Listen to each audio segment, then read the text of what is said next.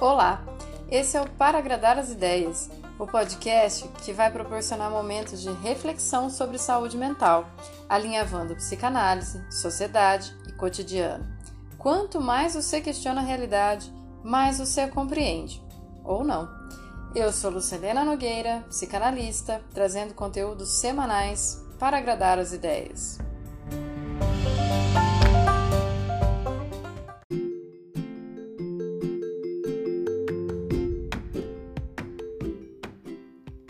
Segunda temporada.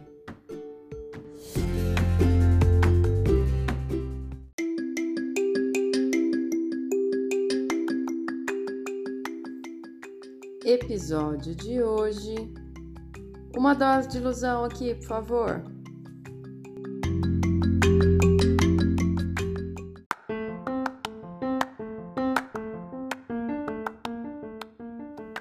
Oi, terçou e junto várias minhocas passeando nas nossas cabeças, não é mesmo? Só de dizer isso, eu espero já ter arrancado um sorrisinho, mesmo que de canto de boca por debaixo desses fones. Porque quando você me ouve aqui, eu tenho certeza que você vai inventando muitas ideias sobre mim, sobre você e sobre todo mundo. E é disso que eu quero falar hoje: as nossas ilusões. O conceito de ilusão já denuncia é um erro de percepção ou de entendimento, um engano dos sentidos ou da mente, uma interpretação errônea. E muito se faz atrás do olhar e da imaginação. Por isso que a gente conversa por aqui sem ninguém precisar se ver. E se eu disser para vocês que eu tô calçando uma meia de cada cor porque eu peguei a que eu achei primeiro, vocês vão pensar nas suas cores óbvias, das suas meias, não das minhas. Detalhe, eu nem tô de meia. Pronto, agora vocês vão imaginar os meus pés, conforme criarem uma ideia de pés possíveis para mim.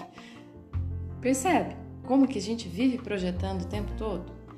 Toda essa brincadeira é uma forma de te contar que por mais que as ilusões às vezes decepcionam a gente quando a gente dá de cara com a realidade, sem ela, a gente não daria conta de se relacionar. Trazendo para a psicanálise, a ilusão vira parente da fantasia.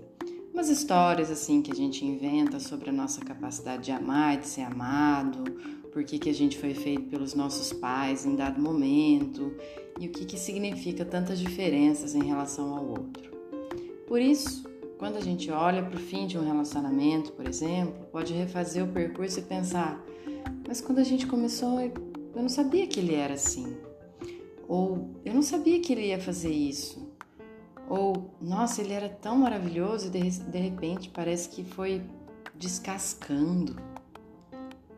Ou até mesmo, ah, sei lá, foi comigo, tudo que eu tinha planejado para nós naquele tempo hoje já não faz mais sentido, não é mais interessante. E daí a relação perde a graça. A gente já falou aqui de desencontros no episódio passado, então ok mudar e às vezes até sorte de quem sabe fazer mudanças. Mas dessa vez eu quero trazer algumas fantasias que permanecem com a gente, que podem construir nossas cadeias de sintomas. Se existem três fantasias fundamentais que eu falei agora há pouco, né? Da cena primária, do porquê que eu nasci, da sedução, como é que eu desejo, sou desejado, e da castração, de quais são os limites que eu encontro referentes às diferenças sexuais, é importante a gente prestar atenção como que elas se repetem e como que elas nos enroscam. Para muita gente, o início da vida foi marcado por ser um filho amado desses pais. Mas se a ficha não cai e essa pessoa não se dá conta de que é pelos pais, pode começar a se achar a última bolacha do pacote para todo mundo e ter sérias dificuldades de circular por aí respeitando os outros. Afinal, majestade é só o bebê. Depois precisa ter uma negociação com o mundo fora desse colinho para poder se inserir nos outros grupos, né? Narciso, beijo, abraço. Então, devem junto a forma como se constrói a ideia de tentar ser querido, né? É, para fora da escola. Isso é fantasia que criou, que você criou sobre você mesma, de que você nunca vai ser suficiente, nunca mais vai ser amado dessa forma, de que você nem sabe o que está fazendo aqui. e piriri pororó, se, sei lá, nivelando muito lá embaixo, começa toda aquela trajetória de querer agradar todo mundo, ao preço de se exigir muito mais, de aceitar fazer, deixar rolar qualquer coisa com você só para não perder o outro, sem conseguir se desamarrar dessas ilusões que movem na direção do que o outro deve esperar de você. Ou ainda, de que todo mundo vai agir como você age porque você acha que todo mundo deve ser assim, uma boa pessoa e ter os mesmos princípios, valores e ideias que você. Então, como assim? Ele pensa diferente de mim? Como ele foi capaz de me trair, de se escolher, de me deixar para trás? Fui eu, né? Então, você passa a ficar esperando uma retribuição que se não vem, afirma que ele tem o medo lá atrás de não ser amado, porque você não mereceu, não fez o suficiente, ninguém nunca vai te amar porque foi você que errou. Etc, etc, etc. Fora parte dos relacionamentos abusivos de quem não quer deixar o outro embora se submete a sacrifícios. A gente tem uns episódios aí atrás, né? Pra gente visitar. Como uma fantasia nunca vem sozinha, a fantasia de castração vai surtir um efeito em relação a essas duas primeiras e dar limites ou não vai ficar fortemente ligada às formas de lidar com o lugar onde foi desejado pelos pais e a maneira como pretende resgatar isso. É, não saber os limites é um negócio complicado, porque às vezes a gente pode se imaginar pequeno demais ou grande demais e isso dá merda. São fantasias que a gente tem é, que não dá para simplesmente abrir mão, como se fosse, ui, acabou o carnaval, deixa eu lavar aqui a purpurina e sair para a vida normal. Não, porque elas são coisas que vão constituindo a nossa ideia da gente mesmo. Então, é difícil, não é uma fantasia superficial, são coisas lá, registradinhas, marcadinhas há muito tempo. Só que quando a gente passa a identificar, fica mais viável encontrar outras apostas em vez de ficar sempre se repetindo. E daí, pensando nisso, das, da questão de como é que a gente atravessa as nossas fantasias, como é que a gente amadurece essas ideias, as primeiras ideias que a gente foi fazendo da gente mesmo, eu vou dar aquele puta salto para sair do mundo particular de cada um, que ficou até agora tentando fazer uma alta análise que eu sei, e trazer para o nosso laço social. Vem comigo? Você já reparou quanto que é muita gente vem se sentindo cada vez mais cansado e desesperançoso? Não dá para colocar tudo na culpa da pandemia. Sei lá, eu acho que dá pra gente observar oscilações bruscas, em que tem dia que a gente pensa, nossa, como a vida vale a pena, e nos outros dias que a gente fala, putz, pra que sair da cama, né? Pessoalmente, eu me sinto meio repetitiva às vezes e quando eu saco isso, assim, eu tento evitar produzir alguma coisa só porque o mundo está no rolê da produtividade. E, meu, silêncio é muito digno às vezes. Então, a gente vai dando tempo conforme a necessidade e vai trabalhando naquilo que realmente acha que faz sentido. Porque senão a gente fica só sustentando a imagem que fizeram da gente. Daí vamos pensar, vamos refletir junto, né? Será que não está faltando ilusão? Para gente enquanto povo, no sentido de que a ilusão de ótica provoca artisticamente um efeito de mudança no olhar. Vocês já brincaram? Assim, minha filha recentemente teve aula de ilusão de ótica, daquelas coisas que você muda o olhar e ela se mexe, ou que parece a cara de um velho e tem uma senhora, um cavalo e não sei o que junto. Esse poder da gente olhar e falar assim, não, isso não é real, mas mexe comigo, é a questão que pode ser aliançado com o que é prefigurar. Prefigurar aquilo que a gente gostaria de estar tá vendo. E daí, como a gente quer muito estar tá vendo aquela coisa, talvez a gente sustente a mágica, a esperança, o brilho no olhar, igual de criança quando está olhando um show de mágica e fala: Meu, como ele faz isso? Quando a gente pode se iludir, a gente também pode se perguntar: como é que faz para tornar isso real?